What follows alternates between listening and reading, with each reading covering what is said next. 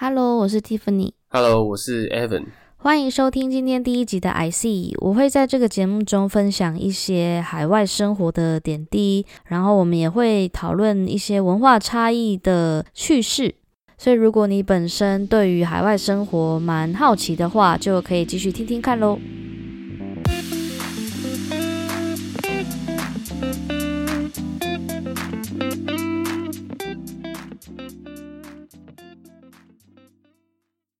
那简单介绍一下我们的背景好了。我现在目前刚在英国待满两年多，然后在英伦敦工作一年，本身是做产品设计师。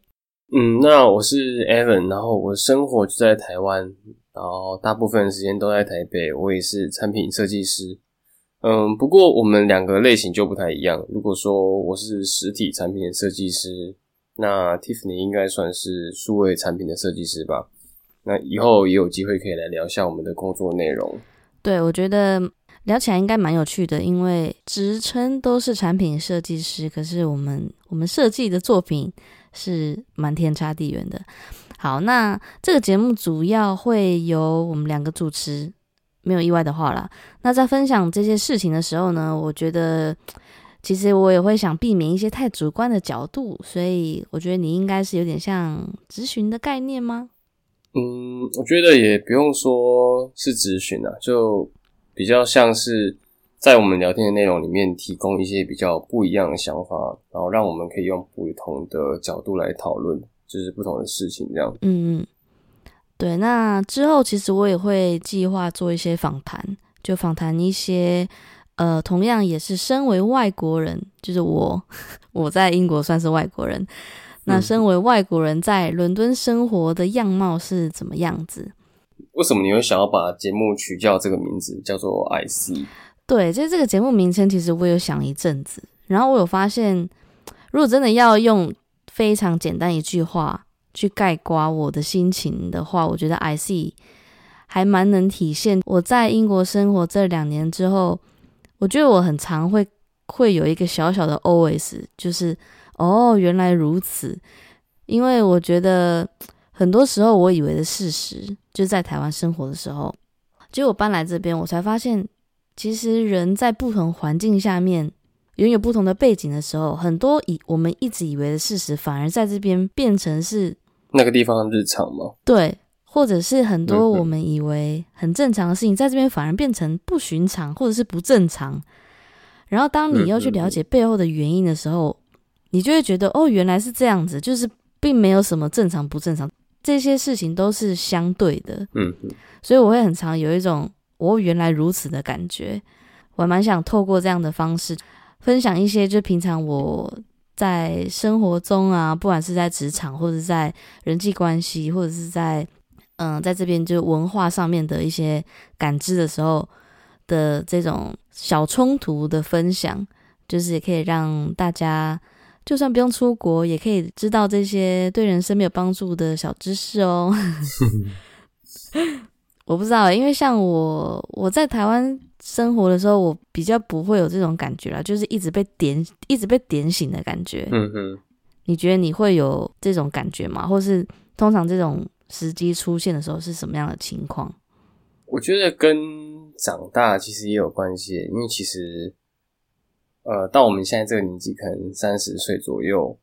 然后你可能，呃，你就是会突然发现生活中会有一些，好像嗯，突然察觉某些道理啊，或是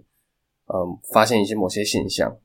可是我觉得这是因为，可能是因为你跟你过去就是成长经历啊，还有你看过的东西越来越多是有关系的。因为我觉得你可能你的脑袋会。不知不觉中去整理出一套观察事情的逻辑，或是判断事情的逻辑。那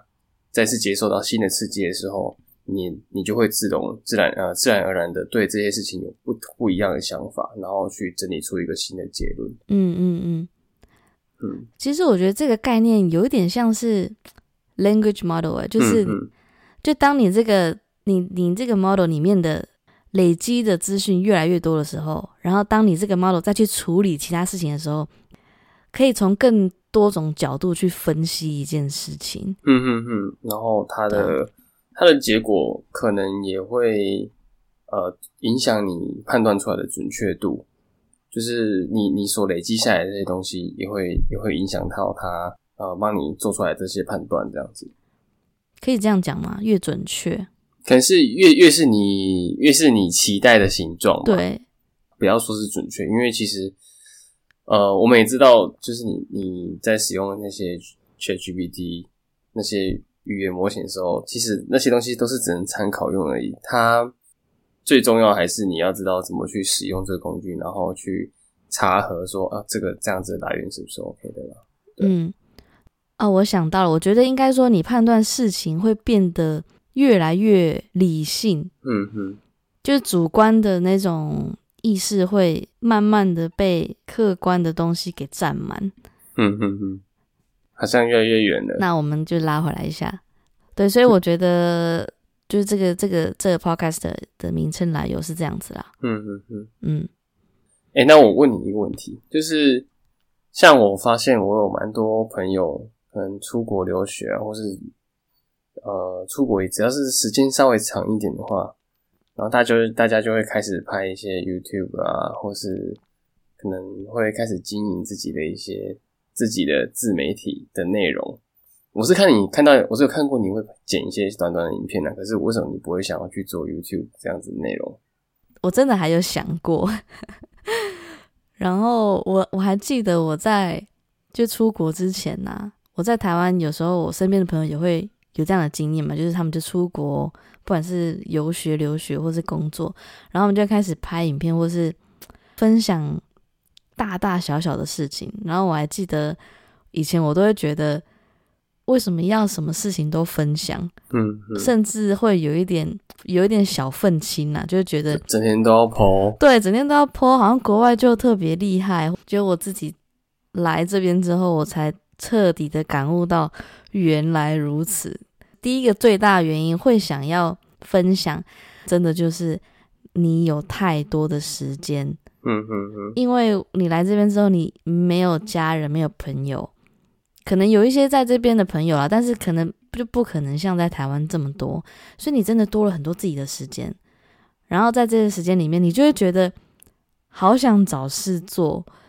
那因为在这边的生活，其实跟平常我们去旅游，可能我们比较常去日本啊、韩国啊、泰国啊这些比较东亚文化，其实真的相差蛮大的。所以你就会觉得哇，那你不如就有这个机会把这些东西记录下来，它也算是一个你小小的日记，然后同时也可以让大家一窥就是在国外西方文化的下的这种生活模式是怎么样。嗯，对，那其实我有想过 YouTube 这件事情，但因为我以前有拍过片嘛，所以我完全可以知道拍片要耗费掉的时间其实是还蛮多的。我自己想一想，我是不太想要让我自己有这么大的压力啦。嗯嗯我自己还是比较想要是分享很日常的东西吧。嗯，就是让大家感受、感觉一下每个人不同的想法，然后不同的角度。对啊，那你你要不要分享一下，看看你觉得，就是这个 podcast 你觉得为能够为你为你带来什么？这样讲好吗？就应该是说这个这个 podcast 可以带给大家什么啦？嗯嗯，我觉得就是从可以从两两种角度啦。我自己的角度来讲，就是我会想分享这些碎片，那也想让，比如说想要出国留学，也想出国工作的人，有一些这样的觉察，就因为很多人可能觉得，哇，出国工作看起来是一件蛮嗯光鲜亮丽的事情。对，那确实它有很多很很棒的地方，我也很想分享这些。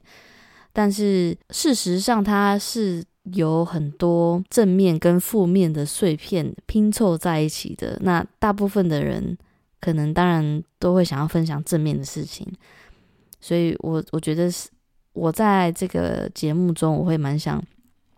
反而蛮想专注在负面的事情，就可以让大家看见真相吗？对看见真相。就是其实出国真的有很多你要自己解决，然后自己去学，嗯嗯，对啊。所以我觉得这个这个节目主要是想分享给大家。那我自己的方面的话，我觉得也是很好让我抒发我心情的管道吧。为什么？你觉得在国外，可能交友上有会有遇到什么状况吗？没有人好好聊吗？嗯，这样讲起来，我也也很 听起来很可怜呢。交友上，交友上绝对是最大的一个困难啦。尤其对于我们本身英文不是母语的人，他的那个挑战又再更大了一些。嗯，我觉得困难的点是在于，你要遇到人很容易，因为伦敦就是一个多元文化的地方。嗯，你要来，你要遇到各式各样的人，非常的容易。然后你要跟他们聊天也不难，因为你知道，尤其嗯，英国人他们就是非常会，他们非常会聊天。嗯，你只要跟他们聊起来，他们是可以一直一直讲话讲不停的那种。但是你要到交友，其实还有一个间，还有一个间隔啦。那真的要交，真的要变成朋友，是那种哦，你们有互相联络方式，然后你们是真的会约出来。嗯嗯。要到这样的程度很难。对啊，因为其实说真的，我到现在在台湾的朋友，就是可能你说从以前到现在交那么多朋友，可以这样子的程度的，其实也不一定有，可能不一定也有十个吧。尤其然后尤其是你在国外的话，有语言的这个问题，嗯，还有可能各种不同的呃民族习惯啊、生活习惯、social 的习惯。都会都会有蛮大的差异的。对啊，我还蛮印象深刻的是，我还记得我还在读书的时候，然后那个时候就很积极的参与，然后学校的社团呐，然后我去参加 Meet Up 啊，就是 Meet Up 就是一个平台，然后它上面你可以自主一些聚会，然后你可以自主聚会或者是参加聚会，然后他们有些就会有分不同的。主题，比如说哦，我们今天去，我们都是一群很喜欢喝咖啡的人，主办人可能就会找一间咖啡厅，然后邀请大家在那个时间去，这样，对，嗯，然后那个时候我就有在呃一个语言交换平台上面认识到一个英国女生，就她想学中文，我想学英文，就因为这个也是一个管道嘛，去认识新的朋友，这样，然后。嗯，然后那个女生还有说，呃，她也有在攀岩，因为像我平常休闲，我是会去攀岩暴食这样。然后那个女生就说她也有在攀岩，嗯，然后我就觉得，嗯，很兴奋，我就想说，哦，那这样子完全就是非常的完美的贴合，就是我我我现在要的，就是我现在需要认识朋友，然后但是我也可以教你中文，然后我们两个还一起去攀岩，就想的非常的天真，嗯嗯嗯。感觉当朋友，对我就觉得这个哦，这个绝对之后一定在我英国应该就是一个我可能我第一个英国朋友这样，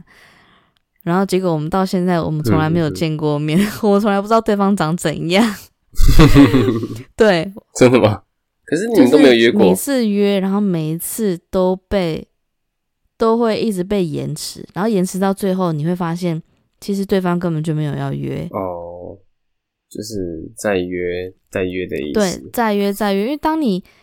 当你已经被被就是也不是说拒绝，因为他们人家英国人不会拒绝人，他们是绝对不会拒绝别人的。嗯，所以我那时候就会问他说：“哎，我明天要去攀岩呢，你要一起来吗？”然后他就会说：“哦，我有事。”然后可能再过我第一次这样，我就我就真的会觉得哦，他真的有事吗？然后再下一次，我就说：“哎，那我。”我可我提早一点跟他讲好了，我下哎我下礼拜要去，那如果你没事的话，你可以一起来。然后就说哦好啊，然后真的在那天的时候，他就会说哦我今天又怎么事什么事不能去了。然后第二次我就会开始觉得嗯真的这么忙吗？就有一点怀疑。可是你还是会觉得有可能真的他就这么忙。嗯。啊第三次再问的时候，嗯嗯，然后他又一样，我那天又是嗯就是。反正就是知道可能也没有要来了。对，第三次就是那个 moment 就就差不多知道说好啦。就哦，I see。对 对对，没错，就是 I see，就是他们他们真的很容易爽约，就是我觉得这个嗯有几个层面啊。第一个层面就是因为他们不太会去，他们不太习惯直接拒绝别人，所以不管你嗯问他什么问题，或是有什么，比如说要约的局啊，或者是嗯、呃请教一些问题，他们当下绝对都是一个说哦好啊，我帮你看看，或者是好啊，有时间我可以看一下，嗯诶，好啊，我们下次可以一起去啊。就听起来就像来来者不拒的感觉。这些东西就是英国人，就基本上就已经差不多拒绝七成了。嗯 就他们讲这，些话的时候，嗯所以那个时候也是我渐渐意识到说，哦，原来他们说好的时候，其实真的不是这么的明确的好。就这个也这也是一个原因，其实这跟英国人是真的很难变得很要好。我自己觉得，嗯，不要不是说他们表面，只是说可能社交行为比较比起我们可能会比较表面一点嘛。对，我觉得有时候我甚至觉得啊，西方文化、啊、他们的他们的 social skill 就他们的社交能力，他们已经进步到一个每一个人的社交能力都已经有八十分的成绩了，就每一个人都很会聊天，很会社交。我觉得这可能也不是说进步啦，这可能跟他们小时候的环境有关系，因为他们小时候。就是比较鼓励你要表达自己呀、你要很独特啊，所以没有一个人他们会害怕表达。嗯那表达这件事情其实就很直接的影响到社交嘛，因为你社交你就是要讲话啊，或者是你就是要你知道互相的那种交那种互动交流。所以我觉得这件事情在他们的文化中，他们是非常习以为常的，所以导致呢，你在整个大环境下面，每一个人基本上他们社交能力都是超都是八九十分的那种等级，但是真的要认识到下一层的话，我觉得反而对他们来讲是比较难的，因为他们每一个人都表现出来的样子都已经是八九十分了。嗯嗯，就是你不会感受到说，哦，他其实好像不太喜欢我，诶，他对对对，就是就就算这个人他其实他的个性其实是非常的非常的闷骚，就是他的本性是真的非常非常的害羞闷骚，然后甚至根本就根本就也没有到很很喜欢兴趣，嗯对，很喜欢一群人出去什么的。可是因为他们，他们基本上就算内在是这样，他们外在表现的出来也是七十八十分的这种样子，所以你也感觉不出来他们真实，嗯他们真实的个性是怎么样。那你觉得像呃，像在英国，就是你觉得交友圈建立比较难的情况下，你有遇到什么 因为这样子的现象所所造成的的问题吗？还有而去衍生出什么？你觉得可能影响你生活比较大的问题？嗯，其实老实说，我原本没有觉得这是一个问题，因为我在台湾的时候，我自己觉得啦，我自己觉得我就已经算是一个蛮可以跟自己相处的人。嗯嗯就哦，就算我有就是朋友、家人啊，或是伴侣啊，就很多朋友都可以常常约出来。但我自己其实也是蛮享受自己一个人的时候。那我就觉得，诶，那以我这样的个性，然后自己只身前往国外生活，应该不会有太大的问题。我其实在这边读书那一年，我还觉得还蛮 OK 的，就是我自己蛮习惯，就自己去哪里啊，然后自己去探索，或者是甚至自己去爬山。我觉得是搬来伦敦之后，会发现这件事情其实还蛮可以影响蛮深的，因为我发现，当你少了跟人互动的时候啊，其实你少了机会去发送你的情绪，排解掉吗？对，少了那些机会去排解掉，或者是舒压，嗯所以导致平日的那些小情绪就会默默的累积在那边。对，那其实前阵子我就有蛮吓到，其实那些情绪累积到一个程度的时候，它是会有一点没办法收回来的。就因为平常的小平常的情绪，它小到你不太能察觉，但那些东西其实是会累积的。所以当累积到一个程度的时候，你会突然很像就是爆炸一样，然后那些东西全部都漫出来，然后你无法收拾，对，无法收拾，然后没地方去。所以前阵子其实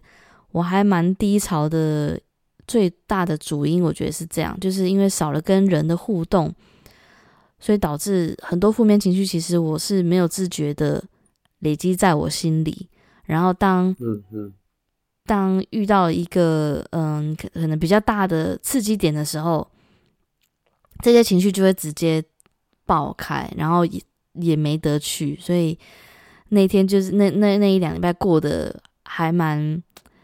还蛮挣扎的啦，就是你很非常非常的难过，非常的失落，然后但是你也没有一个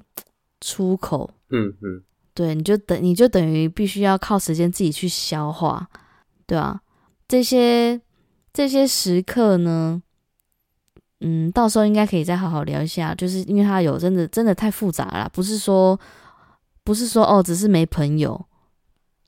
这样一句话可以道尽的，就是它有太多太多层面了。对，但但是没朋友，我我我可以说他是一个蛮，他是蛮大的一个原因啦。嗯嗯，应该说没有可以让你很自在，抒发的朋友也别讲抒发，你这样讲起来好像就是朋友都是要倒垃圾的还是什么的的，舌头，对啊，嗯应该说就是没有一个没有一个朋友圈是真的让你觉得非常有归属感的。毕竟就是这边，我猜这边的哦，我们台湾这边的交流方式可能跟比较欧美的国家或就是非华人的地区的国家，可能差异还是比较大吧。对啊，然后这个其实就是也有跟就东西方交友文化也有很大的关系。就是我之前在一本书，他在探讨文化差异，然后他们就用一个比较诙谐的方式去描述东西方的交友的关系。他说呢，呃，西方文化的人，他们就像是 peach，就很像是呃那水蜜桃，就他们外软内硬，就他们对待任何不熟的人或者是外人，他们是可以非常 welcoming 的，他们是非常欢迎的，他们是非常表达的那些情绪是，开放的嘛，他们是完全不会掩蔽的。就算你是一个新朋友，就算你是一个、你知道朋友的朋友，第一次见面，所以你才会看到哦，很多像电影里面或是影剧里面，他们见到人第一面就是一定会亲脸颊，或者是一定会拥抱啊，然后展现那些热情。那但是你真的要钻研到他们内心的想法的时候，其实你要先突破那一层那一层壳，看不见的膜，就你要先涂，你就像水蜜桃嘛，就是外软，但是它内内心很硬很硬，嗯嗯嗯。你基本上你是打不开那个那个壳的，对，嗯，那像是这边亚洲文化的人呢，他就是比较像是粒子的概念，就外面是硬的，嗯。我们基本上不太会直接的跟一些陌生人互动，或者是不熟的人互动，嗯嗯，对我们对于既有的交友圈是很固定的，所以这个时候外人要进来其实也不容易，比较难融入吧。对，很难融入，所以就是变成是像栗子一样，它是外壳硬。但是当你突破了那层壳之后呢，哇，大家的接纳度就蛮，你就成为了亚洲人了，对啊，所以就是蛮有趣的，我觉得这个比喻。嗯嗯，好，那第一集就差不多到这边结束好了。今天第一集这样会太沉重吗？还好啦，还好啦，就轻松聊就好了。好了，让大家希望大家不会对海外生活期待太破灭。呃，不过别紧张，因为我之后还会分享一些比较很多正向，然后很有趣，嗯、还有很多这些事情跟大家分享。如果大家有想从这个节目里面知道一些不同的角度啊，可能从国外的生活啊，或是台湾的国外跟台湾的文化差异有想要聊的话，也可以从信箱让我们知道，或是在我们的节目下面给我们评论，让我们知道。好，那就这样子哦，下回见，拜拜。拜拜。